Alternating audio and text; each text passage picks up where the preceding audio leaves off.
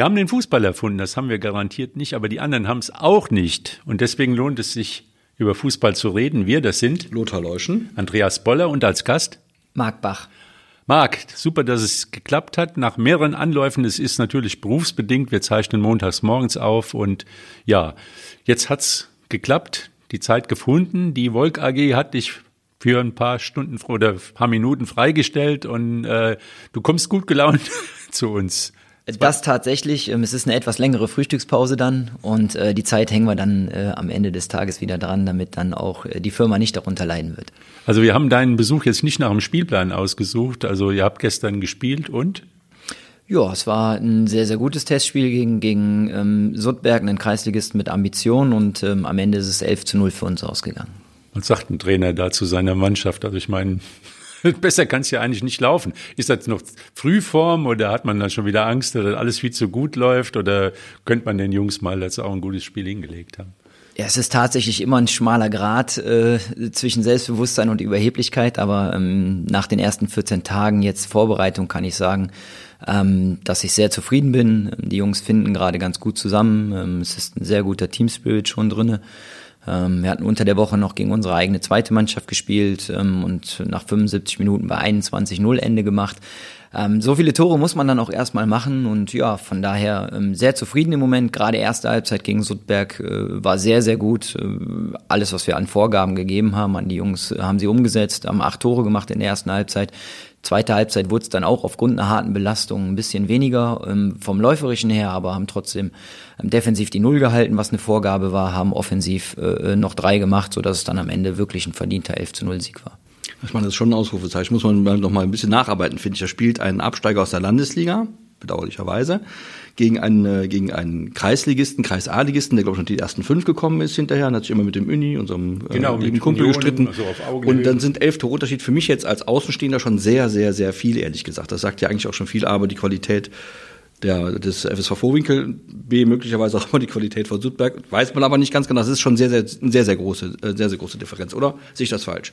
Äh, von der Torausbeute definitiv. Und am Ende muss man sagen, dass es auch äh, gut und gerne noch das ein oder andere Tor mehr hätte sein können.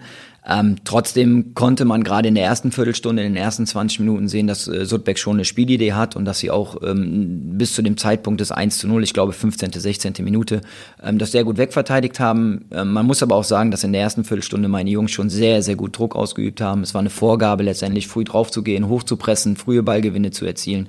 Das haben sie sehr gut umgesetzt und wenn du dann als als Kreisligist permanent unter Druck stehst, permanent zwei oder drei äh, vom FSV Vorwinkel auf den Füßen stehen hast, dann, dann wird es irgendwann schwer, das wegzuverteidigen.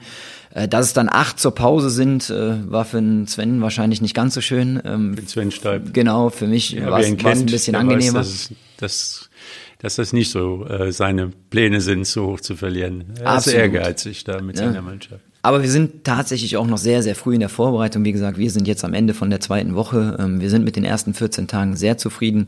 Ähm, die Jungs haben es sehr gut umgesetzt gegen Suttberg. Ähm, sie haben es auch in den beiden Testspielen davor in Wermelskirchen bei einem Landesligisten und auch gegen die eigene zweite Mannschaft sehr, sehr gut umgesetzt. Und es ist äh, auf jeden Fall ein Trend zu erkennen. Aber man muss nochmal zurückblicken. Du hast dich relativ früh entschlossen, bis 2025 weiterzumachen beim FSV Vorwinkel. Das war im letzten Jahr noch. Genau, ja. Und dann natürlich mit dem Ziel, nicht abzusteigen aus der Landesliga und es ist schiefgegangen. Und du hast recht früh angefangen, den neuen Kader zusammenzubauen. Nochmal ganz kurz zurück, Toni Zupo, dass der damals gegangen ist, das war keine gute Idee. Konnte dir das damals nicht verhindern im Winter? Es war ähm, sicherlich keine gute Idee, aber es war nicht zu verhindern. Ähm, Toni ist ein, ein, toller Mensch und ähm, Toni hat uns natürlich auch sportlich was gegeben, aber ähm, Toni wohnt in Remscheid. Toni ähm, ist nicht mobil, also hat keinen Führerschein. Ähm, bis dato hat er immer jemanden gehabt in der Mannschaft, der ihn mitgebracht hat. Ähm, jahrelang war es Benny Wünschmann, Elliot Ciacolli. Wir haben aber dann uns äh, irgendwann im Oktober von Elliot Ciacolli getrennt. Dementsprechend gab es keinen mehr, der Toni aus Remscheid mit nach Wuppertal bringen könnt, äh, konnte. Dann ähm, ist die persönliche Situation beim Toni so gewesen, dass er Papa geworden ist. Also zu dem Zeitpunkt mhm. äh, war seine Freundin noch äh, schwanger. Jetzt ist das Kind mittlerweile ähm, wohl auf und gesund auf der Welt. Und ähm, von daher war es eine Gesamtsituation, wo man sagt, Toni arbeitet in Remscheid, ähm, Toni wohnt ja. in Remscheid, Toni wird Papa. Ähm, und ohne Auto dann äh, viermal in der Woche von Remscheid nach Wuppertal ähm, wäre sicherlich ein Brett geworden. Und dann haben wir in der Gesamtsituation dann gesagt, äh, dass es für ihn auf jeden Fall der bessere Weg ist, in Remscheid Fußball zu spielen. Eigentlich ganz nett mal eine kleine, eine kleine Anekdote eigentlich, ne? was, was, was, was du jetzt da gerade erzählt hast, weil man sieht, wir reden von Amateurfußball. Wir, wenn wir hier über Fußball reden, wir reden ja immer so, als wäre es jetzt Bundesliga das Niveau ist oft schon mal an der Tour, aber es ist immer ein Amateurfußball. Und es kommt darauf an, ob jemand, der mitspielt, der wichtig ist, ein Auto hat oder nicht. Also das würde man jetzt mal beim FC Bayern oder selbst bei deinem ersten FC Köln, da gäbe es irgendjemand irgendein Zeug, was dahin hinfahren würde. Das ist eben im Amateurfußball ganz anders. Man muss sich das nur ab und zu vergegenwärtigen, ja, damit man weiß, worüber wir eigentlich reden. Ne? Also, das ist der reale, ich sag mal, reale Fußballalltag. Genau. Wenn du eine Mannschaft sehr hast, schön, wo jetzt im, im, Urlaub äh, viele Menschen weg sind. Die fahren halt in Urlaub. Das muss, das ist der Familie geschuldet. Also für mich war es auch damals als Fußballer immer die Problematik, äh, zu sagen, so, wenn du eine Freundin hast, fährst du dann in Urlaub oder, oder bleibst du zu Hause oder, oder was machst du? Aber irgendwo muss man Kompromisse machen und die sind halt, aber äh, gerade für jemand wie dich, Marc, der auch professionell Fußball gespielt hat, aber das ist ja doch auch irgendwann hast du doch auch den, den, den, äh, den Kompromiss machen müssen. Also deine Stationen sind ja, ich, ich meine mich erinnern zu können, ASV. Ja. Erster Verein? Nee, SC Somborn. Groß SC geworden beim SC Somborn bis zur B-Jugend. Ähm, also tatsächlich ein Hafenboy. Ähm, auch verwurzelt, weil ich bin ja in Vorwinkel groß geworden, aber immer ja. SC Sommern gespielt und bin dann in der B-Jugend, im zweiten Jahr B-Jugend zum ASV Wuppertal. ASV war damals Landesligist, das genau. war so die zweite Kraft in, in Wuppertal nach dem WSV. Mit, ja, mit vielleicht ja mit war damals noch Verbandsliga, äh, Verbandsliga war noch WS, WSV 2 war noch äh, sehr, sehr gut, Bayer mhm. Wuppertal war damals noch sehr, ja. sehr ordentlich, also äh, Ronsdorf hatte immer eine gute Mannschaft, Sudbeck war stark, also da gab es im Wuppertaler Amateurfußball tatsächlich noch sehr, sehr viele starke Mannschaften, die auch äh, in dem Sinne höherklassig unterwegs waren. Ich meine, mir wärst du damals zum ersten Mal aufgefallen in der Unihalle. Das ist tatsächlich so, ja. Da bin ich dann tatsächlich auch Bayer Leverkusen aufgefallen damals, ja. Also, da habe ich gedacht, oh, da ist einer mit dem linken Fuß, der weiß, wie man kickt, der kann äh, auf kleinstem Raum kommt, er hat Tempo und natürlich, das ist aufgefallen. Also äh, ich weiß genau, dass ich in dem Turnier gesagt habe, was ist das denn für einer? Das wäre doch einer für den WSV. Und dann war wieder die alte Geschichte. Ja, da kamen andere, die waren schneller, oder? War tatsächlich so. Ähm, ich sag mal, wirklich auf dem Bolzplatz groß geworden, ähm, Rosskamper Höhe, ähm, kleines Viereck, zwei Tore, hat uns äh, total ausgereicht und von daher war auch die Halle äh, was, wo ich mich sehr, sehr wohl gefühlt habe immer. Ähm, ja, und ähm, nach Ich meine, damals, hat, man muss äh, sich erinnern, Marc sieht immer noch sehr jung aus. Absolut. Aber Dankeschön. damals, ja, muss man sagen. Ich sag mal so, der klassische Bubi-Gesicht und hat dann die, die ja auch ein WSV rund gemacht auf dem kleinsten Raum. Das war dann natürlich, wo jeder gedacht hat, oh, na nicht jeder, aber wer ein bisschen. Ja, das sind die ganzen Bolzplatzspieler, die uns heute fehlen. Ne? Wir haben heute nur ja. Systemspieler und keine Bolzplatzspieler mehr und das ist dann, das, das sehen wir dann leider Gottes ja. auch in Bundesligen in der Bundesliga und auch in der Nationalmannschaft, aber du musst doch deine Geschichte zu Ende erzählen. Die ist nämlich ja, total nee, spannend. Bayer ich kenne die nämlich gar nicht. Ja, Bayer Leverkusen, das war dann, die haben dann zack gesagt. Genau, ähm, ja, äh, es ta gab tatsächlich zu dem Zeitpunkt einige Op äh, Optionen. Äh, Schalke 04 mit Klaus Fichtel damals noch, äh, wollte mich auch sehr, sehr gerne in, in, in seinen Reihen haben, aber das blaue Trikot hat mir nicht ganz so gefallen, muss ich tatsächlich gestehen. Kann ich verstehen. Ähm, und ähm, Ali Höfer war damals äh, ja. Trainer beim Wuppertaler SV, der hatte auch dementsprechend Interesse. Ähm, und es war für mich als Wuppertaler, der tatsächlich ähm, in der Fankurve groß geworden ist, der mit Papa wirklich Oberliga Nordrhein damals noch, äh, Ohlenkrug auswärts, äh, wo wir überall waren, Bocholt, in Reit, ähm, tolle Spiele gesehen hat und auch viele, viele, viele ähm, äh, tolle Erlebnisse mit dem WSV erlebt hatte. Es war immer Unruhe drin, es war immer irgendetwas, was nicht so gepasst hat und deswegen habe ich mich dann tatsächlich erstmal gegen die Heimatstadt entschieden und habe gesagt, nee, ähm, klar, Bayer Leverkusen war zu dem Zeitpunkt natürlich auch eine sehr, sehr attraktive Adresse ähm, als Bundesligist und ähm, bin dann, ähm, boah, ich glaube 1997 äh, im Sommer ähm, nach Leverkusen gewechselt. Die hatten auch eine starke U23 immer, die war, da wurde sehr viel Wert drauf gelegt. Ja. Also waren immer für den WSV auch sehr, sehr unangenehmer Gegner. Ja, wir sind dann ähm, aus der Oberliga Nordrhein in der ersten Saison aufgestiegen in die Regionalliga äh, West-Südwest war es damals noch, also die dritte Liga. Und äh, wir hatten schon tolle Jungs dabei. Ja, Daniel Addo war, glaube ich, gerade bester Spieler U19-Weltmeisterschaft für Ghana geworden. Äh, wir hatten richtig gute Jungs mit dabei. Ähm, Manuel Cardoni war Nationalspieler von Luxemburg. Ähm, also äh, Jörg Schmatke stand bei uns im Tor bei den Amateuren, ähm, der zum Ende seiner Zeit ja dann als Bundesliga-Profi ähm, noch bei den Profis als dritter Torwart war und bei uns Amateuren dann entsprechend die Sicherheit hinten drin gegeben hat. Also es war eine tolle Truppe. Peter Hermann war ein fantastischer Trainer, war mit einer der besten Trainer, die ich in meinem Leben kennenlernen durfte. Später ähm, Co-Trainer bei vielen, vielen Meisterschaften von. So ja. sieht's aus. Und auch da toller Mensch, immer noch genauso geblieben, äh, wie er immer war, also nie abgehoben. Und äh, auch wenn man ihn heute noch auf irgendeinem Fußballplatz sieht, ist es immer wieder schön und ist immer wieder herzlich. Ähm, also es war zu dem Zeitpunkt für mich genau der richtige Schritt, ähm, in den Verein zu gehen, wo du mit Peter Hermann halt einen, einen Trainer hattest, der immer auch schon zwei Schritte weiter gedacht hat als viele, viele andere in, im deutschen Trainerbusiness, der ähm, sich viel an anderen Ländern auch orientiert hat, ähm, dem auch entsprechend auch die Trainingsinhalte dann gestaltet hat. Also Leverkusen war eine tolle Zeit. Jetzt gibt's noch eine Erinnerung, kann sein, dass die komplett falsch und verschwommen ist. Ein Spiel in Solingen gegen den WSV. 3-3, ja. Und du hast gespielt und für den WSV, der hatte Uwe Scher, Uwe Scher genau. Und Uwe Scher kam als Meister sozusagen, als deutscher Meister zum WSV, war leider über sein, ja, war auch, glaube ich, angeschlagen, verletzt, da war irgendwas mit dem Knie, also und ähm, dann hast du gegen ihn gespielt, rechte, rechte Schiene gegen linke Schiene und da sah der Uwe Scher aber so was von alt aus. Ja, es findet ja auch während... haben alle Wuppertaler, die wirklich ein bisschen hingeguckt haben, haben gedacht, ach du liebe Zeit, hätten wir den mal geholt und und nicht, und nicht den Uwe Scherz. Ja, es war sehr früh in der Saison, war tatsächlich äh, zweiter Spieltag. Ähm, ich weiß es auch noch äh, sehr, sehr gut, äh, ähm, weil wir haben das erste Spiel äh, in Erkenschwick gespielt damals und ähm, dadurch, dass das kleine Haberlandstadion damals umgebaut wurde, mussten wir in Solingen spielen, am Hermann-Lönsweg. Es war auch sehr gut besucht und es war unfassbar heiß.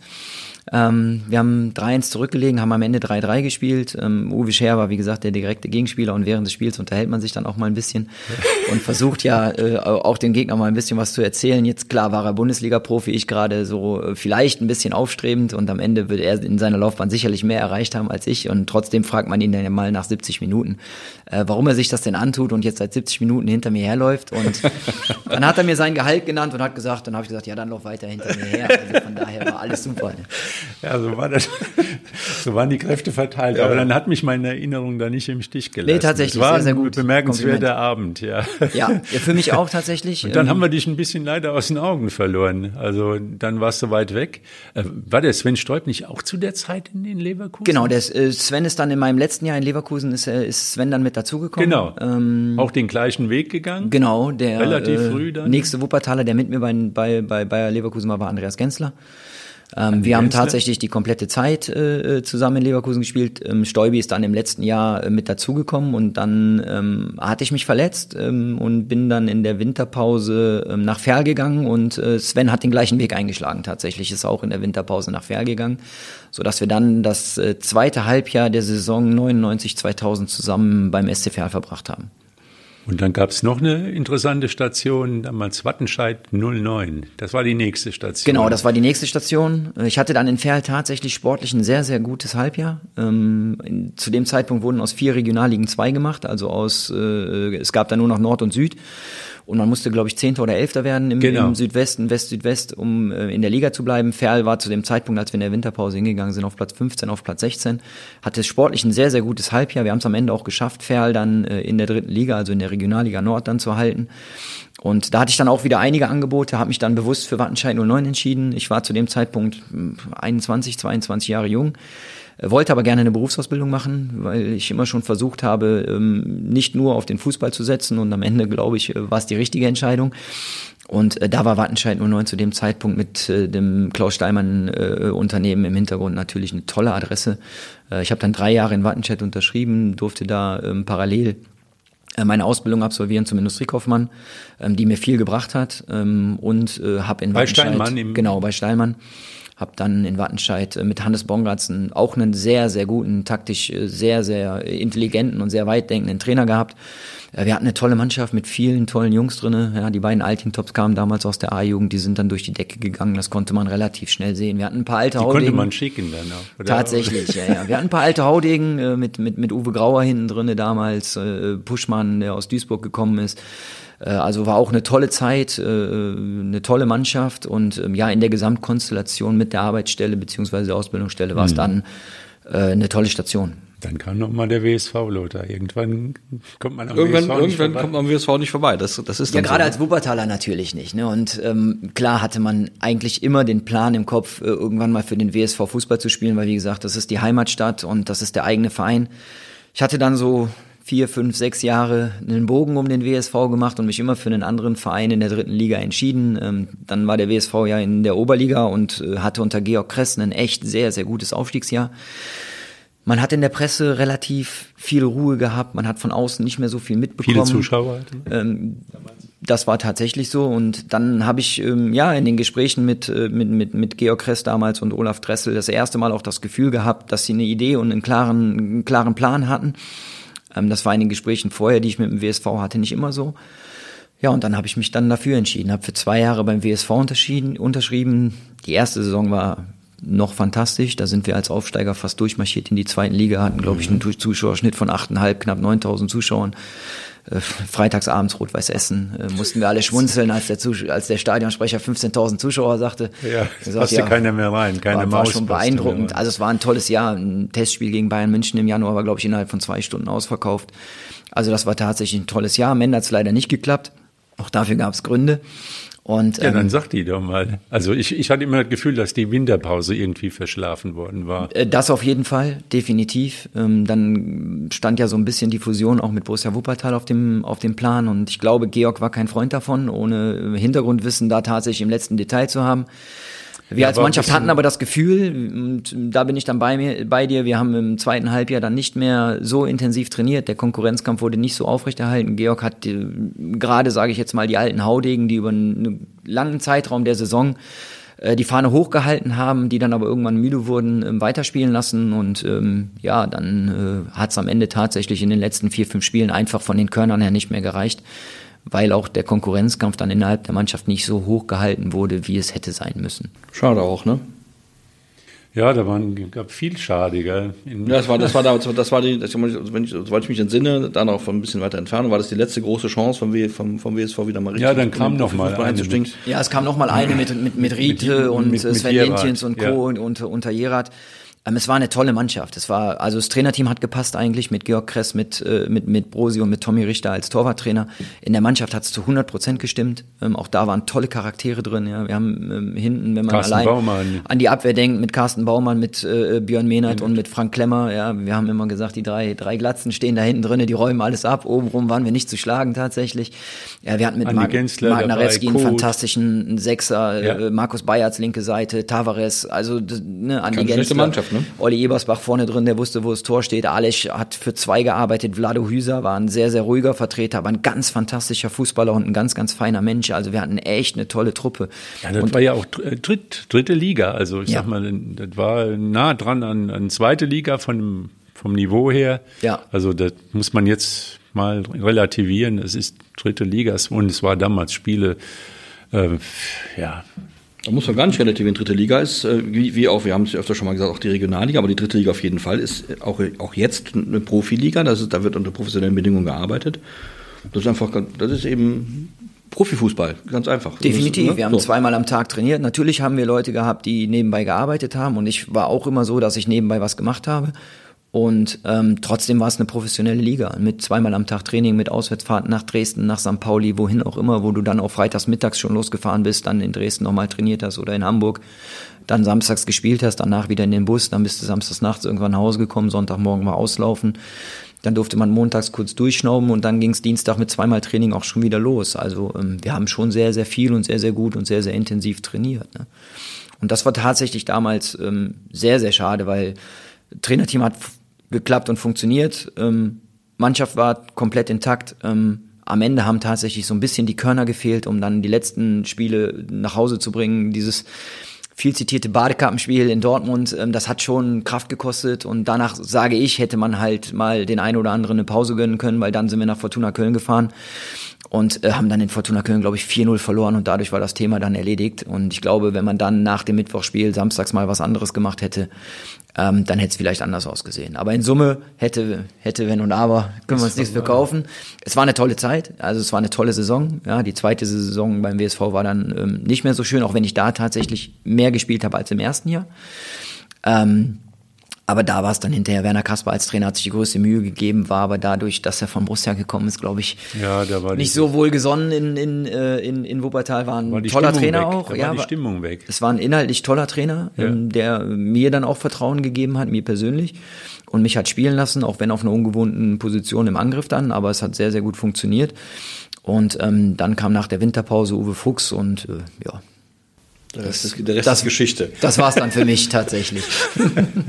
ja, danach hast du es eher, ich sag mal, um es kurz, kurz zu machen, ausklingen lassen, noch, noch diverse Stationen, aber Profifußball war da damit, glaube ich. Man musste sich dann halt irgendwann, ich war, als ich vom WSV weggegangen bin, war ich, äh, äh war 2005, da war ich 28, 27, 28 bin ich im November geworden dann in dem Jahr.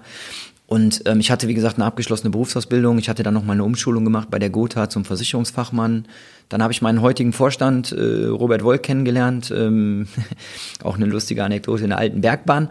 Und ähm, dann habe ich das Jobangebot erhalten und ähm, zu dem Zeitpunkt, der WSV wollte mich gerne halten für die zweite Mannschaft, ähm, war dann aber Oberliga und dann habe ich gesagt, nee, dann konzentriere ich mich lieber auf, auf meinen Job. Äh, habe das Jobangebot erhalten von meinem heutigen Arbeitgeber, wo ich jetzt dann, wie gesagt, seit 2006 äh, dann auch äh, durchgehend arbeite und äh, auch sehr, sehr gerne arbeite tatsächlich. Und dann war es für mich jetzt auch im Rückblick die absolut korrekte Entscheidung zu sagen, ja, wenn ich beim WSV in die zweite Mannschaft gewesen gegangen wäre, dann hätten sie vielleicht irgendwann nach drei Monaten gesagt, hör mal, wir haben doch noch den Bach der, auf die, für die linke Seite, hol ihn mal wieder hoch, dann hätte ich den gleichen Aufwand gehabt und so weiter und so fort. Das hätte ich mit dem Job aber gar nicht mehr vereinbaren können, das wollte ich nicht. Deswegen bin ich damals dann nach Rade vom Wald gegangen, habe dann noch acht Jahre, neun Jahre Amateurfußball gespielt, bis ich dann irgendwann mit, mit, mit 35 in Kronenberg, ähm, auch ein ganz, ganz toller Club und immer noch tief in meinem Herzen, ähm, meine Karriere beendet habe, um dann in Vorwinkel Trainer zu werden. Und mit 35 hast du noch gespielt, das heißt, die Knochen halten noch. Ich habe dich neulich mal äh, getroffen beim Schwebebahnlauf, standen wir plötzlich nebeneinander. Ich habe schon gesagt, ich bin ganz langsam hier und lauf du mal. Echt? Ja, ich habe nicht von dir gedacht. Wir standen, wir standen tatsächlich im Startblock nebeneinander, ja. ja, und aber du, du bist ein richtig guter Läufer noch, oder? Ähm, ja, ich habe es tatsächlich in der Corona-Phase nochmal so richtig für mich entdeckt. Äh, da bin ich ein bisschen durchgedreht und äh, bin im ersten Corona-Jahr bin ich, äh, äh war das Ziel. Ich bettel mich da so ein bisschen mit Andi Gensler, schöne Grüße. Genau, der ist auch so eine und, äh, Rennmaus. ja, tatsächlich. Wobei der nochmal ganz andere Zeiten läuft. Also von der Strecke her bin ich meistens vorne, von der Streckenlänge, aber von den Zeiten äh, auf 1000 Meter ist Andi immer noch extremst vorne und da möchte ich auch gar nicht mehr hinkommen tatsächlich. Ähm, hab dann angefangen, dass wir gesagt haben, 2020 war es, glaube ich, wir versuchen 2000 Kilometer zu, zu laufen über das ganze Jahr hinweg. Das haben wir äh, tatsächlich sehr, sehr locker geschafft. Im Jahr danach waren es dann. Ich mache immer zwei. Im, Im, Jahr danach waren es dann tatsächlich 3000. Wow. Und, ähm, das muss man mal, 365 65 Tagen muss man sich das mal auf der Zunge zergehen lassen, sind annähernd 10 Kilometer pro Tag. Da muss man auch Zeit haben, ehrlich gesagt. Ja, morgens früh vor der Arbeit tatsächlich. Man darf halt nur 20 Minuten dafür brauchen dann. Ja, ich stehe ich stehe um, um fünf, Viertel nach fünf dann auf, dann ziehe ich die Laufschuhe an, dann laufe ich von halb dann, sechs bis halb sieben ja, und gut. dann gehe ich ins Büro. Lothar, deswegen hat dieser Mann professionell Fußball ja. gespielt, weil es bei mir hat auch eine wahnsinnige Disziplin gehört dazu. Und ein, oben im Kopf muss ein kleiner Mann sein, der ja, immer sagt, du machst das. Ja, man schafft es nicht, äh, auch als Ex-Profi mit einem starken Kopf, und ich behaupte, ich habe einen starken Kopf und einen starken Willen, ähm, sonst hätte ich wahrscheinlich auch mit dem Tempo, was ich habe, nie dritte Liga spielen können, weil ähm, für weiter oben war ich dann auch tatsächlich zu langsam. Ähm, aber es gibt dann Phasen im Jahr, ne, ich sag mal dunkle Jahreszeit, viel zu tun im Büro, mhm. äh, wo es dann echt schwer wird. Ne? Und ich hatte dann im, in diesem Jahr, im Januar habe ich Hallenturnier gespielt für die Traditionsmannschaft von Bayer Leverkusen, da habe ich mir Faserriss in beiden Waden zugezogen. Dann konnte ich bis Anfang März nichts machen und als ich dann mein Gewicht auf der Waage gesehen habe, habe ich gesagt, das funktioniert so nicht, das möchtest du nicht. Dann habe ich am 17. März dieses Jahr angefangen und habe jetzt, stand jetzt heute den 122. Tag in Folge, an dem ich jeden Tag Lauf gemacht habe. Ja, Achtung. Und dann, Chapeau. Jetzt kommen wir wieder zu dem zurück. Dann hast du in der Mannschaft Spieler, die diesen Willen sicherlich nicht haben in der Bezirksliga. Also ich sag mal, das muss nicht jeder. Es ist ja menschlich, dass es andere Charaktere gibt. Also ich glaube, das ist schon eine Ausnahme, wenn man das so auf die Reihe kriegt. Aber Lothar, da ist das dann. Ich habe den auch nicht. Wie kommt, man, wie kommt man dann mit denen, denen klar? Wo muss man die das, das, das, die Frage ich mir immer stelle. Das ist immer in der leitenden Ich stelle mir immer, ja. wenn, wenn, wenn Fußballprofis dann irgendwann Trainer werden. Also, also ich bin nie Fußballprofi gewesen, aber ich glaube schon, dass das auch mit Arbeit verbunden ist und dass das auch mit Disziplin verbunden ist. Also mal Nutella-Brot, das ist da nicht so gut. Da sagt der Trainer, du hast ja wie beim Niklas Süle fünf Gramm zu viel auf der Uhr oder so auf der, auf der Hüfte. Und dann muss man mit Leuten spielen, die jetzt, sagen wir mal, die diese, die, die, die Grundfähigkeit nicht mitbringen, die ist halt nicht gleich verteilt. Das ist ein Promille von Fußballern, die in der Bundesliga spielen können. Und man muss das alles sozusagen ertragen können. Das, das stelle ich mir wirklich schwer vor. Also da muss man Geduld mitbringen und Langmut, oder? Definitiv. Definitiv. Wobei man natürlich auch sagen muss, die kriegen ganz gutes Schmerzensgeld dafür in der heutigen Zeit. Ne? Ja, das aber trotzdem, ich meine, tatsächlich. ja, so. aber es ist trotzdem, man hat ja, man ist als, als, als Profi hat man ja, also du hast auf einem, auf einem Niveau gespielt, das haben viele, in, ich auch nicht, Andreas schon, hat ja schon mal. Ja, ja, im Westerwald gehen die Uhren auch anders. Nein, um Gottes Willen. äh, so, und, und, das ist dann, das muss man so, und, und wir haben jetzt ja gerade auch vorgehen, wir haben öfter darüber gesprochen, mit, mit, mit Vorgängern in der Landesliga hat es ja auch nicht so funktioniert, obwohl alle dachten, das ist jetzt der Markt Bach, das wird schon, das ist so. Und nee, ist halt nicht, weil, weil der, irgendwas hat gefehlt. Und dann, und, und dann ist am Ende dann der, der Abstieg in die Bezirksliga, das muss man ja auch aushalten als, als Profi. Das ist tatsächlich so. Und das ist auch nicht immer einfach. Das muss, muss man dann schon sagen, weil ich bin schon ein Mensch und auch ein Trainer der erstens versucht, ähm, sehr, sehr nah dran zu sein an den Jungs, der den Jungs natürlich in verschiedenen Situationen versucht, Halt zu geben, für sie da zu sein. Auf der anderen Seite habe ich aber auch Werte, für die ich stehe und die ich vermittel. Und ähm, da beißt sich die Katze immer so ein bisschen in, in den Schwanz tatsächlich, ja, weil in der heutigen Zeit und wir haben ja alle unsere unsere Zeiten erlebt und ne, meine Eltern haben auch immer gesagt, früher war alles besser und dann sage ich immer, ja, ja, Papa, früher ist klar, früher war es besser. genau. Jede Zeit hat äh, seine eigenen Tücken und seine eigenen, aber auch guten Sachen und die Zeit heute ist viel viel schneller. Ja, ich stehe in New York am Times Square und mache per FaceTime einen Chat mit meiner Mutter und sage immer, so sieht es hier aus. Ja, das war früher undenkbar, das ist so. Ähm, das ist Fluch und Segen zugleich. Ja? Die, das Einzige, was ich so ein bisschen schade finde, ist, dass miteinander so ein bisschen verloren geht, weil mhm. die meisten gucken dann tatsächlich in ihr Handy, haben ihre Kopfhörer vorm Spiel im Ohr. Ja, wir haben früher auch Musik gehört, aber meistens dann gemeinsam und äh, konnten uns dann irgendwann auf ein Lied oder auf einen Nenner einigen. Ähm, heute sitzen die relativ introvertiert in den Kabinen, ja, ähm, haben ihre Kopfhörer da drin. Und das Miteinander geht so ein bisschen verloren. Das, das ist gerade für, für einen Mannschaftssport natürlich sehr schwer, ne? wenn da wirklich auf dem Platz dann elf, ja. 15 Leute stehen müssen, ja. die, die füreinander tatsächlich dann noch rennen und mal das ist dann wirklich, das stelle ich mir auch schwierig vor, dass man die, diese Individualität wieder rauskriegt, um Gemein, Gemeinsinn zu erzeugen. Ne? Ja, das ist tatsächlich so, ja. Und ähm, das war auch der Grund tatsächlich dafür, warum wir letztes Jahr abgestiegen sind. Wir waren keine Mannschaft. Wir sind damals in meiner ersten Amtszeit in Vorwinkel sind wir, mm, ich bin damals nach einem Landesliga-Abstieg auch als, äh, als Trainer dann dorthin gegangen. Der FSV war aus der Landesliga in die Bezirksliga abgestiegen. Äh, Holger Geismeier wollte mich damals als Spieler verpflichten. Dann habe ich gesagt, ja, nee, spielen möchte ich eigentlich nicht mehr, dann kann ich auch in Kronenberg bleiben. Ne? Du steigst ab, lass uns einen Neuaufbau machen, kriegst einen Kunstrasenplatz. Wir bauen eine Mannschaft zusammen. Ich gucke, ob das Trainer-Dasein überhaupt was für mich ist. Und ähm, bin dann als Trainer nach Vorwinkel gegangen und wir haben etwas aufgebaut. Wir hatten Charaktere da drin, Martin Littek, Benjamin Kansis, der ja heute zum Glück auch wieder bei uns ist, Tim Schettler kam dann im zweiten Jahr mit dazu, Sandro Avanzato damals äh, aus der Bezirksliga äh, von BV Grefrath geholt. Und ähm, wir sind damals dann aus der Bezirksliga in die Landesliga und von der Landesliga in die Oberliga aufgestiegen. Doppelaufstieg.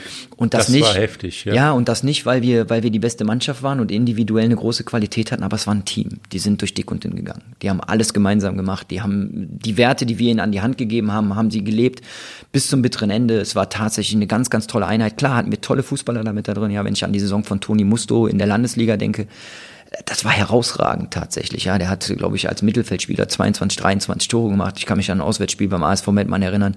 Klassisches 0-0-Spiel. Wir gewinnen das Spiel 3-0, weil Toni dreimal individuelle Qualität das Ding aus 22, 25 Metern rechts und links in den Winkel knallt, als gäbe es keinen Morgen mehr. Also es war eine tolle Truppe, ja, und ähm, das hatten wir letztes Jahr tatsächlich nicht. Und Deswegen sind wir zu Recht runtergegangen. In der Gesamtkonstellation glaube ich, für den FSV Vorwinkel und für den Verein war es gar nicht so schlecht. Ich bin Sportler, ich bin ehrgeizig, das merkt man, glaube ich.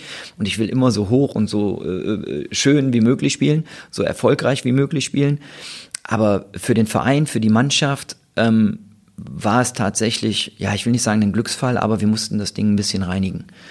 Ja, ähm, wir sind abgestiegen ähm, aus der Landesliga in die Bezirksliga, sind dann durch Corona wieder hochgespult worden. Dann ging es zwei Jahre nur gegen den Abstieg. Ähm, die Grundstimmung im Verein war nicht die beste. Ich bin dann in der Winterpause wieder zurückgekommen. Wir haben durch eine tolle Serie, tatsächlich warum auch immer, die Klasse in der Landesliga dann mit einem Kraftakt gehalten. Mit acht Punkten Rückstand sind wir aus der Winterpause ja. gekommen und haben es dann geschafft. Äh, dann muss ich auch gestehen, habe ich das ein oder andere laufen lassen, wo ich meine Werte verlassen habe. Ja, ich hätte den ein oder anderen Spieler dann, den ich gehalten habe, in der Sommerpause eliminieren müssen. Aber durch die gute Rückserie, zehn Spiele in Folge umgeschlagen, hast du dann zwei, drei Spieler mit in die neue Saison genommen, wo du gesagt hast, nee, die stehen eigentlich nicht für die Werte, die du vertrittst. Ähm, und das war dann auch tatsächlich mein Fehler. Ne? Da hätte ich konsequent sein müssen, wie es eigentlich in den Jahren davor war. Das habe ich nicht gemacht. Das haben wir dann während äh, der Saison schon teilweise korrigiert und haben uns während der Saison von dem einen oder anderen getrennt. Haben dann jetzt zum Ende der Saison einen relativ straighten Cut gemacht, haben uns von elf Leuten, glaube ich, getrennt, zehn neue mit dazugeholt. Und wie eingangs erwähnt. Das ist ja fast schon wie im Profiklub dann.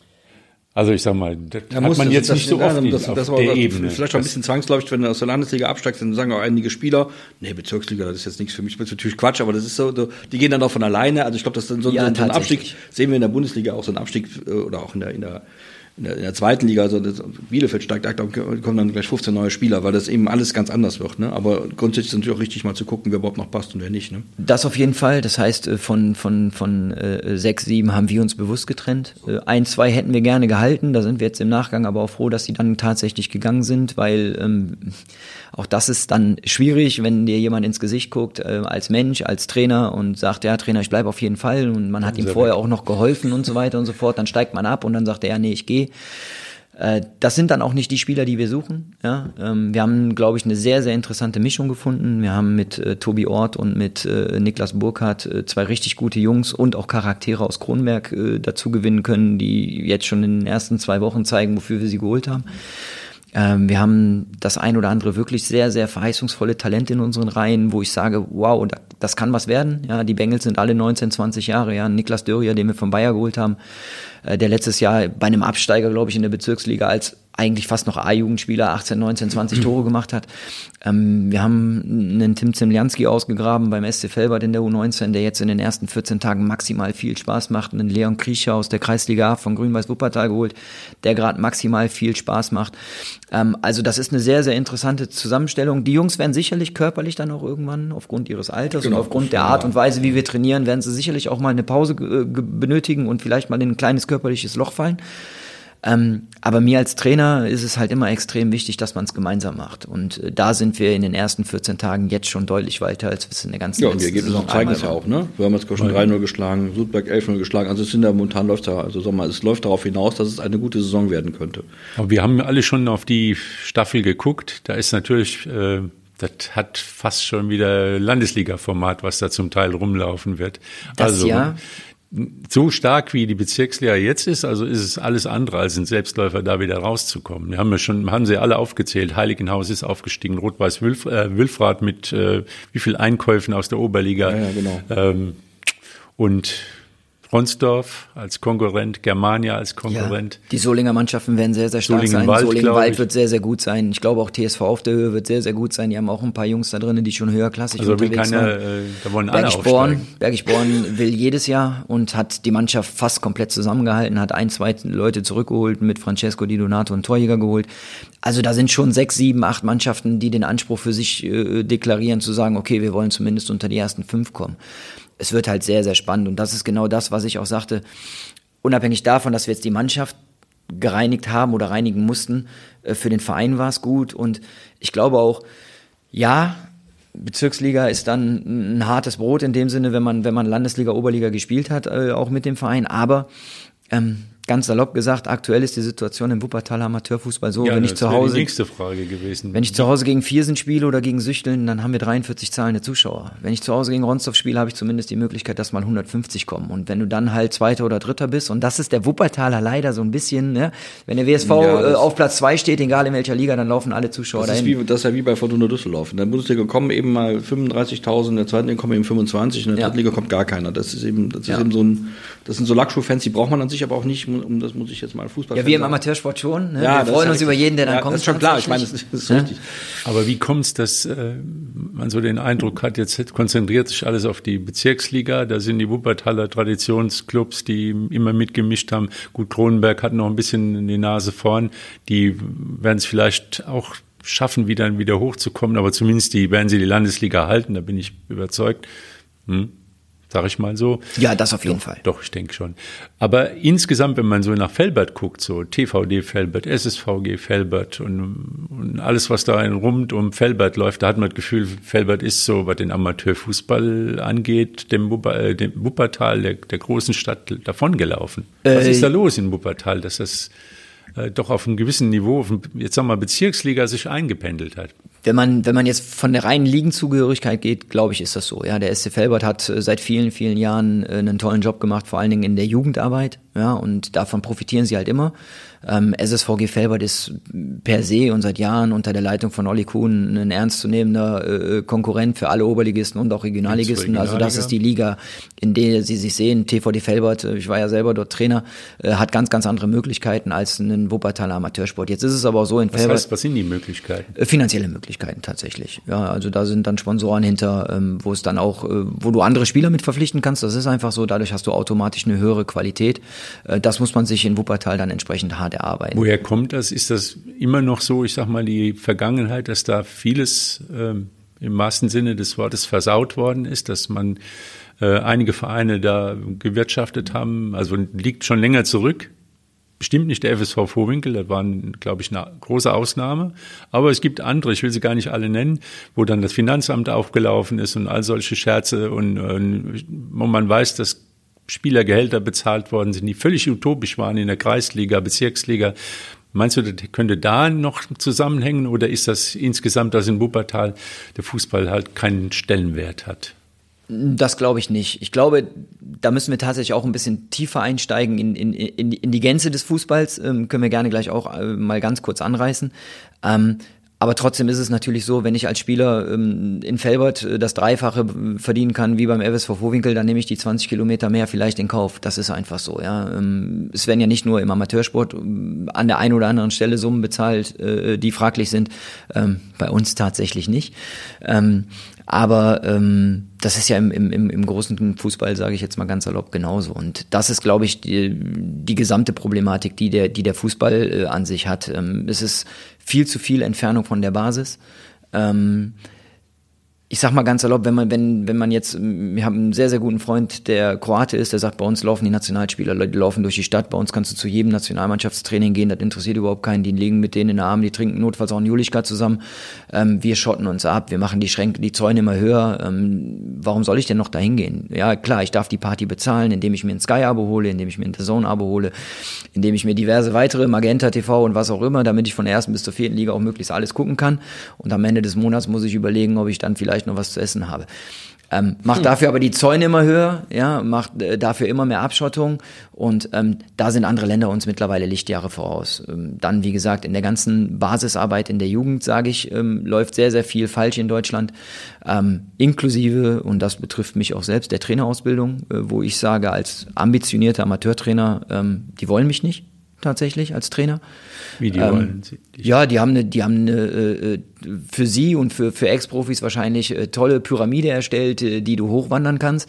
Ähm, aber als Amateurtrainer diese Pyramide zu erklimmen, ist als berufstätiger Mensch unmöglich. Ähm, also das heißt, äh, du kommst gar nicht mehr in die Lehrgänge rein, oder? Ich würde wahrscheinlich reinkommen, aber ich kriege es also zeitlich gar nicht gestemmt. A, du hast die A-Lizenz mit. Äh Na, ich habe die, ich, ich habe äh, die die ehemalige Jugend-Elite-Lizenz, die heißt mittlerweile B+. Ähm, es ist ja, wie gesagt, ähm, man hat die B-Lizenz gemacht früher. Genau. Ja, dann musste man ein Jahr mit dem Schein arbeiten, dann hat man die B-Plus-Lizenz gemacht, dann muss man ein Jahr mit der Lizenz arbeiten. Und äh, dann habe ich mich für die A-Lizenz angemeldet und der Deal, den ich mit dem DFB eingegangen bin, der auch schon schriftlich in dem Sinne fixiert war durch eine Anmeldung und äh, alles, was dazugehört, äh, war dreimal fünf Tage Sportschule, also 15 Tage Urlaub, die ich als Amateurtrainer, mhm. Jahresurlaub, die ich geopfert hätte. Ähm, ich glaube knapp 2800 Euro für Unterkunft, Verpflegung ja. und den Trainerschein. Und dann kam Corona und dann hat man es äh, in der Zeit äh, sehr viel drüber nachgedacht beim DFB anscheinend, hat es reformiert. Und ähm, dann hieß es, der Kurs äh, findet so nicht mehr statt. Ähm, es gibt eine neue Treppe. Wenn du die A-Lizenz jetzt machen möchtest, dann ähm, gibt es einen Kurs, der geht über neunmal drei Tage, also 27 Urlaubstage wären weg. Die Tage stehen fest. Das heißt, ich muss im Januar drei Tage in die Sportschule, ja. im Februar, im März, im April. So, ich leite einen Vertrieb. Ja. Ähm, dann meinem Chef zu sagen, ich bin vom 16. bis 18.8. in der Sportschule und der sagt, nee, nee, warte mal ganz kurz, da ist ein Kundentermin. Macht die Sache utopisch und das Ganze kostet nicht mehr zweieinhalbtausend Euro, sondern knapp 10.000 Euro. Und äh, damit. Äh, ja, das ist, das ist, das ist, wenn ich, wenn ich sehe, wir haben ja, wir haben jetzt gerade U-Weltmeisterschaften, U-Europameisterschaften, äh, U21, U19. U19. Überall, wo du guckst, sind unsere gerade nicht mehr dabei. Und, und, und ich verstehe, du hast, ich, also du kennst das besser als ich, ich beobachte das auch so ein bisschen diese, diese, diese, diese, ich, in, der, in, der, in der Jugend wird, in, bei, der, bei den E-Jugendlichen wird mittlerweile nicht mehr auf ein Tor gespielt, sondern nur noch vier. Die spielen noch nicht mehr sieben gegen sieben wie wir früher oder elf gegen elf, sondern fünf gegen fünf oder was weiß ich und jeder kriegt einen Ball. Es sind ja, da passieren ja gerade Dinge, die man gar nicht mehr nachvollziehen kann. Also wo der, wo der, der, der, der Fußballcharakter, wir haben ja eingangs gesprochen, wir brauchen noch Leute vom Bolzplatz, die, die haben wir nicht und die kriegen wir so anscheinend auch nicht mehr und Trainer anscheinend auch nicht mehr. Dann werden wir uns dann wahrscheinlich dann die Europameisterschaft nächstes Jahr sind wir noch qualifiziert und dann war als ja, Gastgeber das, ist, das, das, das, ist, das ist tatsächlich ein ganz schwieriges und feinfühliges Thema. Ähm, da muss man, muss man wirklich ähm, sich intensiv Gedanken drüber machen. Ähm, Du hast gerade angesprochen, 4 gegen 4 und so. Ja, das ist in den kleinsten Ligen ist das extrem wertvoll. Das ist eine gute Sache. Funinho nennt man das. Das hat mhm. irgendwann mal, ich glaube vor zehn Jahren in Deutschland eine angeboten. Da haben wir Deutschen gesagt, nee, wir sind gerade Weltmeister geworden. Wir wissen alles, wir können alles, wir sind die Größten. Brauchen wir nicht. Er hat es dann in andere Länder transportiert und diese Länder, ja, ob es Holland ist, ob es äh, auch äh, Schweiz ist, die sind mittlerweile inhaltlich und fußballerisch besser als wir, weil die Kinder im kleinsten Alter, auch da sind wir deutsch. Ja, wir sagen, ich brauche zwei Tore, ich brauche ein 7 gegen 7 oder ein 11 gegen 11, sonst ist das kein Fußball. Ja, genau. So, so, ich bin halt auch alt. Das ist, ist, ist, ist tatsächlich schwierig, weil wenn ich jetzt in der D-Jugend 11 gegen 11 spiele, wie viel Ballkontakt hat denn jeder Spieler im Spiel? Manche gar keinen. Das so sieht's aus. Es gibt die Guten, ja? die, die ziehen ne? die Bälle Und an da äh, neue Wege zu gehen. Ja, weil wir haben uns das früher tatsächlich über den Bolzplatz geholt. Ja. ja, genau. Das gibt es in der heutigen Form nicht mehr. Die Kinder kommen aus der Schule, die haben andere Hobbys, die haben andere Interessen. Du kannst ja froh sein, wenn du sie noch auf den Fußballplatz bekommst. Und klar, sie sehen die Stars im Fernsehen und sie sagen, ja, ich will auch Fußball spielen, aber dann fängt ja die Arbeit des kleinen Vereins an. So, wenn ich aber dann von den großen Clubs her auch die kleinen Vereine immer mehr beschneide, ja, und immer nur noch größer und noch teurer und noch besser denke, dann fällt die Basis irgendwann weg. Und wir beim FSV Vorwinkel zum Beispiel, wir haben große Probleme, U17 und U19 Mannschaften zu stellen, weil die Jungs dann in dem Alter sagen, nee, ich mache was anderes. Wir kriegen es nicht gepackt in Deutschland, den Amateursport, den Jugendsport so spannend und so abwechslungsreich zu gestalten, dass die Jungs sagen, ja, bevor ich jetzt mit der Prinzessin an der Hand durch die Stadt laufe, gehe ich lieber zum Training. Bei uns war das früher so, weil wir nichts anderes kannten. Ja, wir wollten Fußball spielen, für uns gab es keinen Morgen mehr. Aber das gibt's heute so in der Form nicht mehr. Also muss ich mir Mittel und Wege einfallen lassen. Wie kriege ich die Jungs denn dazu und auch die Mädels? Ja, Frauen, Frauenfußball ist ja, ist ja tatsächlich auf einem sehr sehr guten Weg. Ja, ähm, dazu nicht mit dem Handy durch die Stadt zu laufen, sich nicht irgendwo hinzusetzen und ein Bierchen zu trinken, sondern zu sagen, nee, ich bin jetzt 18, ich will Fußball spielen. Ja, ich muss ihnen Wege aufzeigen und da machen wir in Deutschland aus meiner Sicht extrem viel falsch. Und ich finde es richtig, in den kleinen Jahrgängen den Kindern, ich sage immer ganz erlaubt, wenn ich mit Trainerkollegen spreche, bis zur U10 oder bis zur U11 muss jedes Training ein Kindergeburtstag sein das Kind muss Spaß haben, das Kind muss hinterher wiederkommen ich, und, muss, und, muss, sagen, boah, das war toll hier. Ich brauche den nicht laufen schicken. Ich brauche natürlich, auch, genau. aber das alles andere holen die sich doch übers Spiel. Natürlich kann ich dann irgendwann, wenn es in die U12, in die U13, goldenes Lernalter, sagt man, ja, hineingeht, sagen, okay, jetzt fangen wir mit Passspiel an, jetzt fangen wir mit Inhalten an, jetzt gucken wir mal, dass wir ein Positionsspiel haben und so weiter und so fort. Aber das entwickelt sich ja automatisch. Und dass das dann in der U15, U16, U17 bis U19 nötig ist, brauchen wir auch nicht drüber sprechen. Aber bis U11, U12 muss jedes Training Kindergeburtstag sein. Vorher die eine Million Ballkontakte jeden Tag am besten. Das ist, ja, das ist das ja. ja gut, das war bei uns ja tatsächlich früher so. Also wir haben so. auf jedes Garagentor geschossen, ja, im Hausflur haben wir gespielt. Also das das so. das, da waren Sportplätze noch, genau. wo man auch am Ball ist. Also, ja, das stimmt wie du sagst, 11 gegen 11, da steht der rechte Verteidiger, der kriegt dann halt keinen Ball ab. Der, der läuft mal und Und das ist halt aus meiner Sicht die Aufgabe von einem Amateurclub, von einem kleinen Verein, aber auch vom DFB, ja, ganz klar aufzuzeigen, wir haben die Bolzplätze so in der Form nicht mehr. Klar, in Ballungszentren und in, in wichtigen Gebieten gibt's die wahrscheinlich noch, aber, aber in der wenig. Gänze, so wie sie früher gab, gibt es sie nicht mehr. Also muss ich ja über den Vereinssport gucken, dass ich dieses irgendwo aufgefangen bin äh, bekomme. Und das ist meine Meinung. Hm. Da muss ja, in Deutschland das, das, sehr, sehr viel passieren. Das, was du eben sagtest, diese Durchlässigkeit, wenn der DFB jetzt auch die Trainerausbildung, also ist ja schon schwer genug, als Spieler nach oben zu kommen. Aber wenn man auch da den Flaschenhals schafft, also indem man immer mehr Geld einsetzt, um überhaupt dahin zu kommen, die Zeit so setzt, dann sind am Ende nur ehemalige sag mal, Profis. Und da ist nicht immer gesagt, dass das die Besten sind. Gell? Tuchel, äh, Nagelsmann, Nagelmann? Nagelsmann. Nagelsmann. Nagelsmann. Ja, aus den Augen, aus dem Ohr. Ja. ja, der ist ja schon fast vergessen, der gute Mann. Das waren halt nicht die Topspieler, die waren halt früher, früh verletzt, halt zum Teil auch. Und der Klopp war jetzt auch nicht der, der Ober, äh, obwohl man hier im Stadion mal gesehen haben. Aber wenn man sagt, nur noch die Bundesliga-Elite wird dann Trainer und, und dann, das ist irgendwo, Ja, ich sage, ich weiß nicht, ob das die Menschen sind, die so die Nähe zum ja ich glaube ich glaube glaub schon ich glaube schon dass noch haben. also ich glaube schon dass es nicht so schlecht ist wenn jetzt so, so, ja, so jetzt wenn du Markt macht du gehst da du gehst dann auch zu den jungen Leuten in Vorwinkel und kannst dir ein bisschen was erzählen vom Fußball. Den 12 13 14 16-jährigen du weißt wie es ist ne? Ja das aber ist gar nicht so schlecht. nur noch diese Top Profis das ja, ist irgendwo ich glaube, ich, ich glaube dass wir insgesamt ist halt Inzucht, ich, glaube ich, ich, mal. ne, ich glaube insgesamt da was hast du gerade viel was du sagst das das stimmt da müssen wir insgesamt darüber nachdenken wie kriegen wir Fußball neu sortiert neu aufgebaut wie kriegen es vor allem wie kommt die wie kommt das Vergnügen, das Erlebnis, das Freizeiterlebnis zurück zu den jungen Menschen, die dann Fußball, also ich rede hier von vier, fünf, sechs, sieben, acht, neunjährigen, die ja tausend andere Möglichkeiten haben, sich, sich in der Freizeit zu beschäftigen und das sei, es, nur, sei es einfach nur ein Handy. Ja. Und da müssen wir uns, glaube ich, mal Gedanken machen, sonst sieht es, glaube ich, auch für den Fußball in, in, in Deutschland echt bitter aus, wenn man heute schon mal guckt. Wir haben alle auf Mesut Özil geschimpft, das war der letzte, der letzte Bolzplatz-Spieler, den wir hatten und ich weine ihm heute noch viele Tränen nach, sage ich ganz ehrlich. Also, ja. ja, und es kommt dann immer mal wieder ein Highlight, ja. Jamal Musiala ist, ja, auch so einer, ist ein, genau. ist ein ähnlicher Spielertyp. Ähm, aber ich sage halt, mach das Ding größer, denk größer, ja. Ich will ja eigentlich den Kindern was Gutes tun. Dann muss ich doch als DFB das Interesse haben und es ist nach wie vor der größte Verein oder Verband auf der, auf der Welt ja. mit der meisten Kohle, sage ich jetzt mal ganz hallo. Ich muss ja das Interesse haben, so viele Trainer wie möglich auszubilden.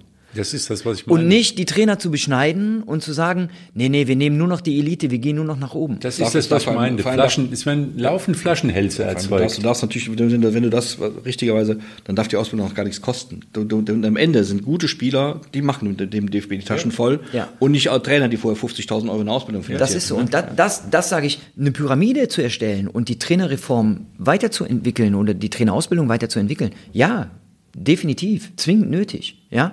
Und da haben sie sicherlich in der Spitze auch richtig gute Sachen gemacht. Ja, wie gesagt, sie haben auch dann für den Jugendbereich kann man jetzt äh, äh Stefan Vollmerhausen hat sie gerade gemacht, mhm. die Lizenz eine A-Plus-Lizenz machen, die dann einem unter Fußballlehrer ist, die aber für den Jugendfußball, wenn du nicht in den Profifußball hinein willst, äh, bis hin zu Leiter NLZ halt ausreichend ist.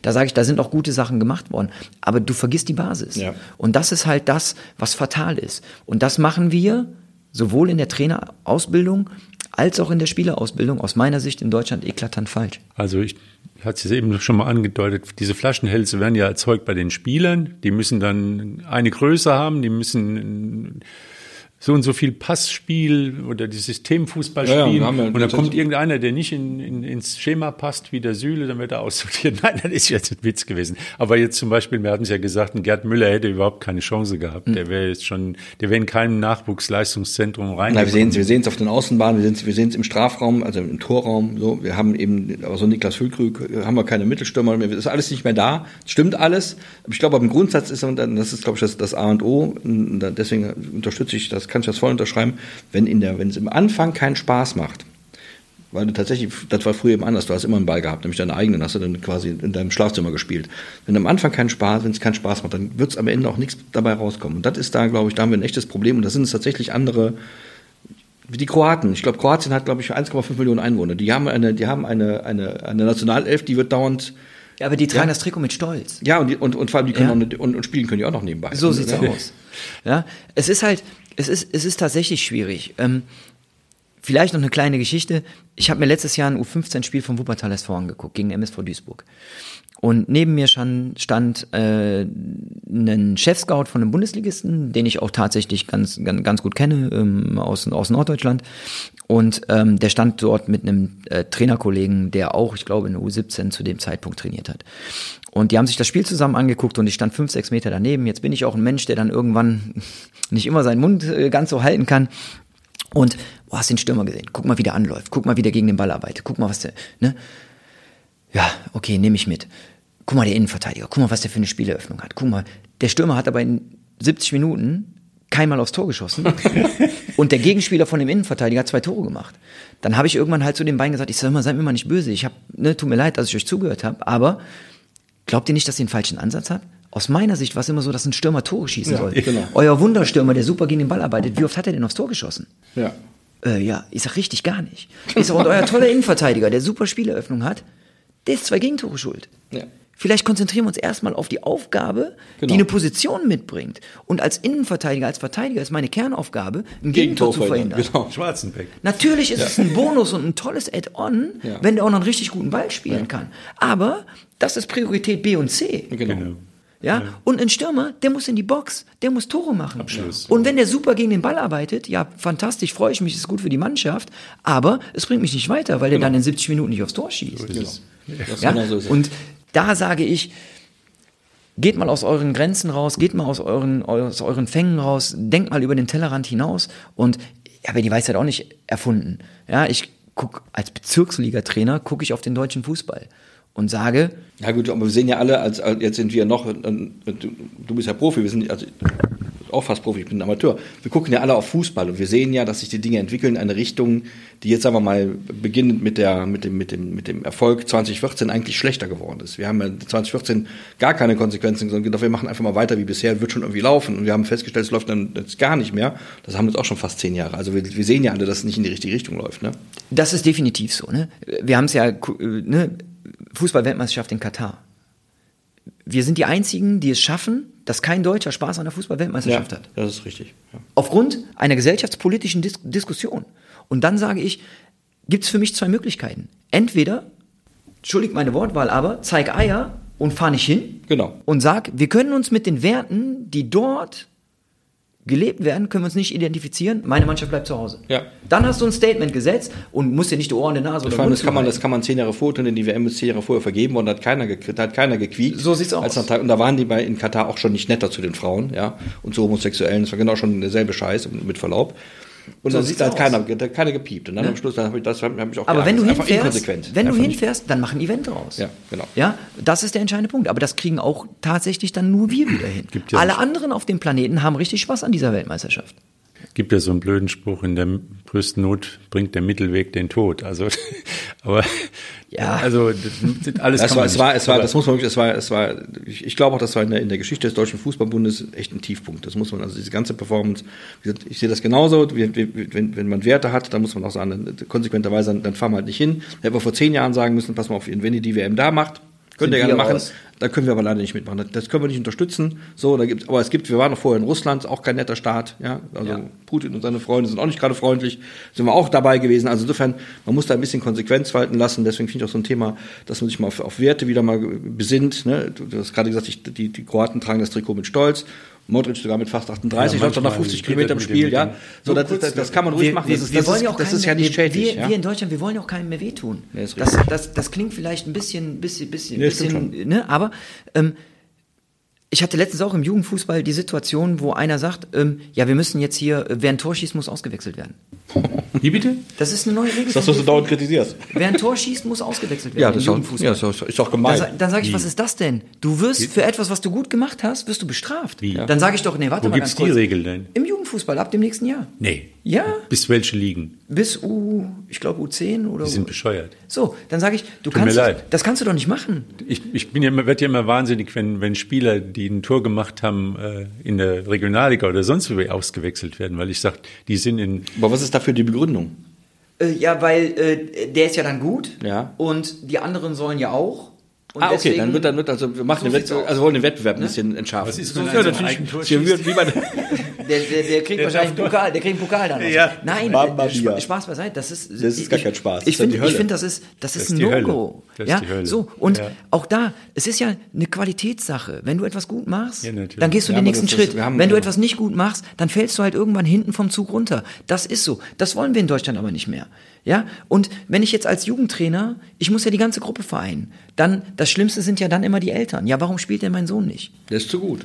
Ja, weil er, weil, weil er die Leistung nicht bringt. Tore geschossen. Ne? Und natürlich, klar, ja, sage ich auch da, bis U10 musst du gucken, weil es gibt ja Leute, die entwickeln sich später. Die werden später ein bisschen besser. Bis U10, U11, U12, lass alle mit dabei. Gib allen Spielzeit. Bin ich zu 100% bei euch. Aber ab U13, U14, U15 spätestens, da zählt ein Leistungsprinzip. Punkt. Aber das Schöne am Fußball ist, dass es irgendwann wieder eine neue Saison gibt und ähm, dass wir uns dieser neuen Saisonbeginn nähern. Zuerst ja. mal in der Bundesliga und, und ja. Was ist denn dein Lieblingsverein? Borussia Mönchengladbach.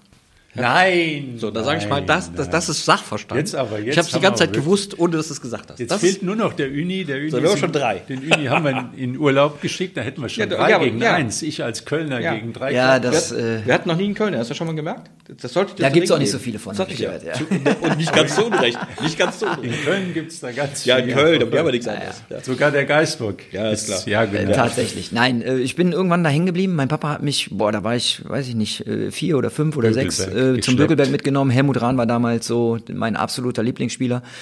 Und äh, Uwe Rahn, Entschuldigung. Ich wollte gerade Und sagen, äh, der war, der war noch ein bisschen in- älter. in Köln gespielt, nicht der. Helmut. Ja, nee, nee, genau. Uwe, Uwe Rahn war mein absoluter Lieblingsspieler und ähm, ja, dann, äh, ich werde es auch nicht vergessen, ich nehme es meinem Papa auch heute noch übel. Es war ein Heimspiel gegen Eintracht Frankfurt. Äh, Gladbach lag die ganze Zeit 1-0 zurück und früher war es ja tatsächlich noch so, dass man schnell äh, aus dem Stadion raus wollte, um nach Hause zu kommen und äh, von, vom, vom, Bökelberg nach Wuppertal war ja auch ein kleiner Weg. Und Papa hat gesagt, wir gehen jetzt und ich war gerade aus dem Stadion raus, dann gab's Torjubel und Uwe Rahn hat's 1-1 gemacht und äh, seitdem, ja, äh, ist mein Papa nicht mehr mein allerbester, nein, Spaß beiseite. ähm, aber ähm, seitdem bin ich Gladbach-Fan immer, immer geblieben, in guten wie in schlechten Zeiten. Und, Wie es sich ja, gehört. Von Wie es daher gehört. ähm, ja, ist da die Raute tatsächlich im Herzen. Wie groß ist noch die Zuneigung zum WSV?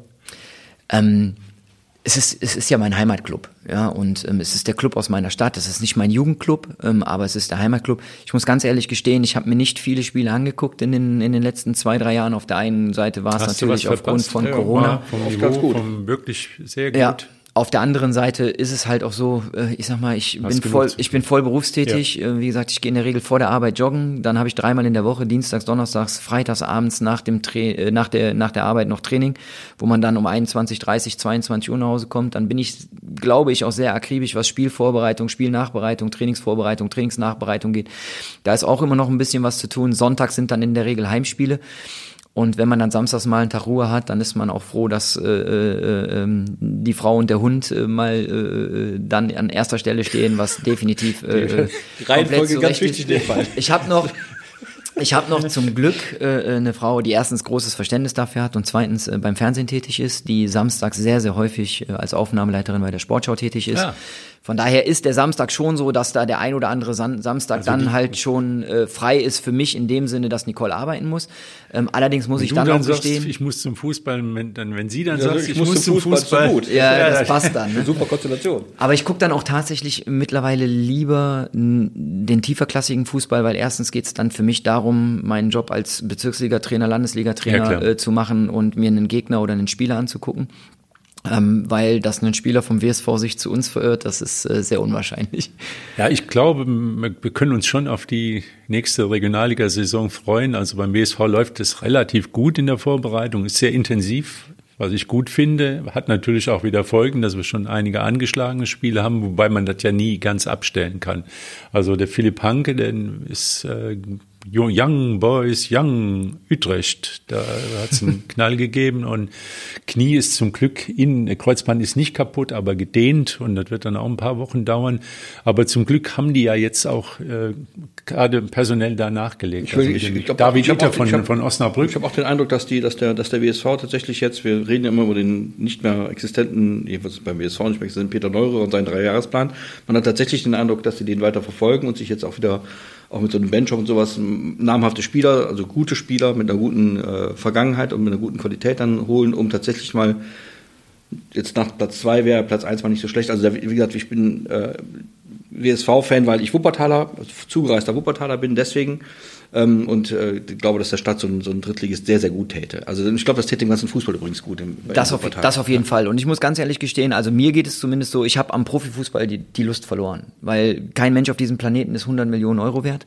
Ja, ähm, ich habe äh, sehr, sehr gute Kontakte zu Bayer Leverkusen halt, weil ich in der Traditionsmannschaft Genau, auch noch, bist äh, äh, auch noch äh, aktiv bin.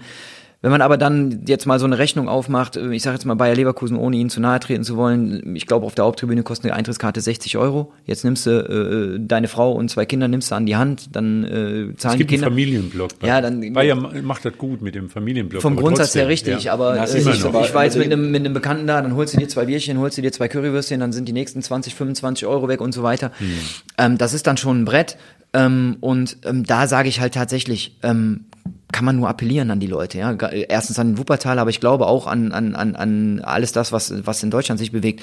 Ähm, In der Regionalliga ähm, wird äh, sehr, sehr guter Fußball geboten zu einem deutlich angenehmeren ja, Kurs. Absolut. Du hast tolle Spiele dabei. Ja, Alemannia Aachen ist ein toller Verein mit einem tollen Stadion. Du hast Rot-Weiß Oberhausen da drin. Das sind absolute Traditionsmannschaften drin, die sicherlich in der Vereinspolitik auch nicht immer alles richtig machen. Aber das ist in einem Wirtschaftsunternehmen genauso. Wir treffen bei uns im Unternehmen auch mal eine Entscheidung, wo wir hinterher sagen, oh, wären wir lieber links rumgegangen statt rechts rum. Ähm, das ist halt so. Das macht jedes Unternehmen und dann richtet man sich wieder neu aus.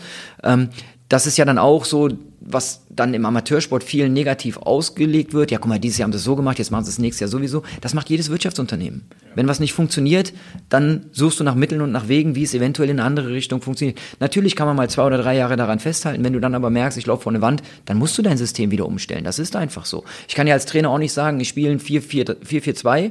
Ich habe aber gar nicht die Leute dazu.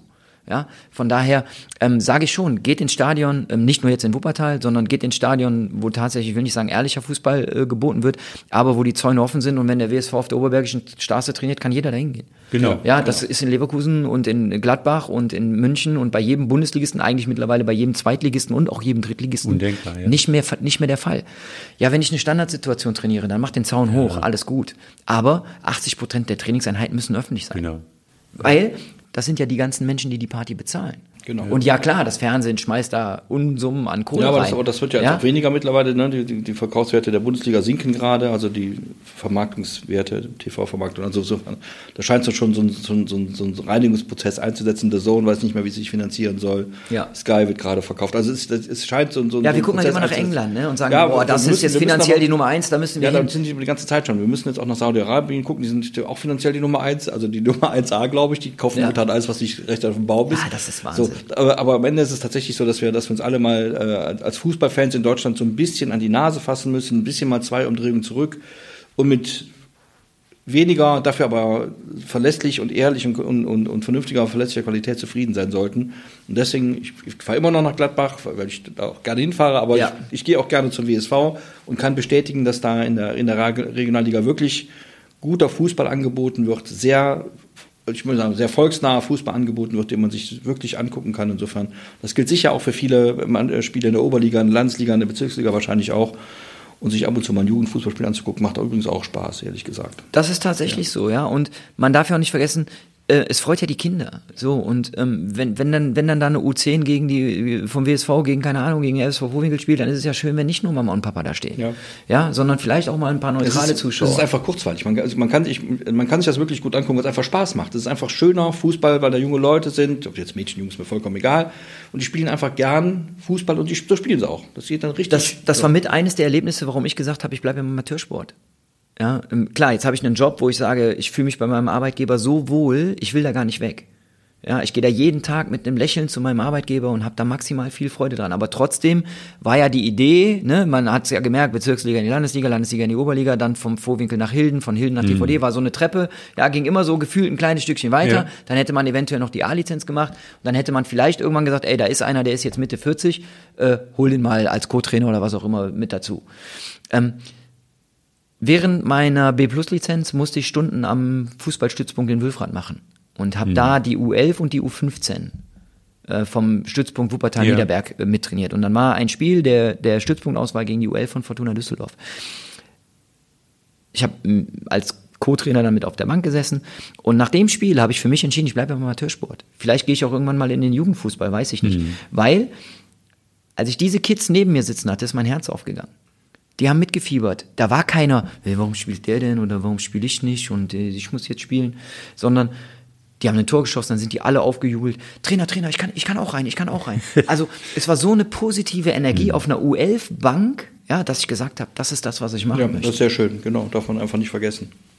Ja, also mit dem BSV gewetzt dann wieder ernst am 28. Gegen ja, in Aachen. In Kann Aachen. man auch ah, hinfahren. perfektes Auftaktspiel. Ich Kompliment werde, an die, die das gesetzt haben. Ich werde da sein, das steht fest, ja. ja, ähm, ich auch. Tivoli freitagsabends ähm, durfte ich selber schon erleben, muss, muss man mal gemacht haben tatsächlich. Also auf auch dem alten Tivoli noch. Ja, tatsächlich auf dem alten Tivoli. Das war ja auch ein Das war beeindruckend. Stadion, ja, ja, war fantastisch. Aber die kriegen das dahin, das, das Stadion ist absolut länderspielreif und ja. äh, die Stimmung ist natürlich die komplette Kurve von Alemannia wird rappelvoll sein. Ich sage, das wird 20 20.000 plus sein, definitiv, weil das ist ein Freitagabend, das ist ein Traditionsduell. Aachen ist äh, äh Wahnsinn und auch da äh, die Aufforderung an jeden Wuppertaler Fahrt dahin, unterstützt den ja, WSV. Das lohnt sich bestimmt. Also. Äh, weil das ist, äh, das ist ein tolles Erlebnis. Das ist, das, das hat Bundesliga-Niveau tatsächlich von den Rahmenbedingungen her. Ja, der genau. Fußball auf dem Platz wird sicherlich dann Regionalliga, vielleicht dritte Liga sein.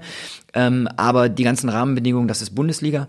Ähm, da sollte man als Wuppertaler dann tatsächlich äh, dem WSV auch die Möglichkeit geben. Ja, und dann wäre es halt schön. Letztes Jahr war es ja so, erstes Heimspiel, ich glaube Rot-Weiß-Aalen, wenn ich mich genau. richtig erinnere, knapp 3000 Zuschauer. Äh, du verlierst es 2-1, unglücklich und es läuft nicht so und beim nächsten Heimspiel sind 1000, Euro, 1000 Leute weniger da. Ja, ja ähm, da einfach, ähm, geht hin, unterstützt den WSV, ähm, geht aber auch zum Amateurfußball. Ja, in Kronenberg wird sehr, sehr gute Arbeit geleistet, die geben sich die größte Mühe. Bei uns ist es so, ähm, ich weiß auch, dass es in Ronsdorf so ist, ich wohne am Tölleturm, ja, äh, habe auch zum, zum, zum Dennis Levering einen sehr, sehr guten Draht. Es wird ehrliche Arbeit gemacht. Ähm, wir sind da alle sehr, sehr engagiert, wir geben Gas und es wäre halt schön, wenn die Leute das in dem Sinne honorieren, nicht, dass sie horrende Summen ausgeben, ähm, um irgendwo hinzufahren, ähm, sondern dass sie vielleicht ihre Gewohnheiten ähm, mit Handy und äh, Digital und alles, was es heute gibt, äh, so ein bisschen beiseite legen und äh, statt dann sonntags vom Fernsehen die Tour de France zu gucken oder wie auch immer dem Amateursport einfach wieder eine, eine Möglichkeit geben. Und da sage ich ganz ehrlich, rede ich nicht nur vom Fußball. Ja, Bergischer HC zum Beispiel gucke ich mir mega gerne an, ist eine super tolle Sportart, Handball. Ja, ich bin gerne beim Eishockey, gucke ich mir sehr, sehr gerne an, ist eine tolle Sportart. Ähm, also es sind in der Regel Ehrenamtler, die unterwegs sind, die, die Gas geben und es wäre einfach schön, wenn die Leute dann äh, das in dem Sinne ein bisschen honorieren, wenn sie einfach mal wieder sagen, okay, ich gehe jetzt mal und wenn es ein, ein Röhnradturnen ist oder was auch immer, ähm, ich gucke mir das einfach mal an, da sind welche, die machen das mit Herzblut und die haben da Bock drauf. Ja, Plädoyer Besser kann man es gar nicht sagen. Ja, Marc, vielen Dank für Plädoyer für den Fußball. Äh, diese Woche spielte WSV noch in Hilden und dann äh, gute Mannschaft in meiner alten Heimat oder in meiner Heimat im Westerwald gegen Eintracht, äh, nee, nicht die Eintracht Frankfurt gegen äh, Steinbach-Heiger. Steinbach-Heiger spielt am Dienstag gegen Eintracht Frankfurt. Das ist das Vorspiel sozusagen. Und dann am Samstag dann kommt, der richtige Gegner. Dann kommt der richtige, kommt dann der richtige so Gegner. Ja, bis ja. dahin, wir werden dann berichten und dann nächste Woche wahrscheinlich dann äh, schon das Spiel in Aachen im ja, Blick haben. Genau. Ja, das klingt, klingt, nach einem Plan. Ja. Vielen Dank, Marc. Viel Erfolg. Sehr gerne. Vielen Dass Dank. es eine gute Saison wird. Ja. Ähm, wie gesagt, unter Vorbehalt, wir sind erst äh, in Woche zwei, aber ich bin fest davon überzeugt, dass in der Lündenberg ähm, ehrlicher und guter Fußball gezeigt werden wird. Ähm, wir haben eine tolle Truppe zusammengestellt. Ich bin sehr zufrieden im Moment mit den Jungs. Ähm, natürlich werde ich sie weiter fordern, ja, ähm, aber ich werde sie auch fördern. Und ähm, von daher ähm, haben wir eine sehr, sehr gute Entwicklung da drin. Es macht gerade viel Spaß und ähm, ich freue mich tatsächlich extremst auf die neue Saison und ähm, Schöne Grüße an ja, äh, Friedhelm, an Hüsefe und den WSV. Ich werde mich definitiv das ein oder andere Mal im Stadion Das wird sehr schön. Wir werden am Ende der Saison alle Trainer einladen, deren Mannschaften aufgestiegen sind. Dann wird das hier voll. Ja, genau. Hätte ich nichts gegen einzuwenden, ja. wäre für den Wuppertaler Fußball ja. äh, tatsächlich eine tolle Sache. Und ich glaube, da gibt es ein, zwei, drei Mannschaften, die sicherlich das Potenzial haben, das auch umzusetzen. Dankeschön. Alles Gute. Bis dann. Vielen bis Dank. Vielen Dank.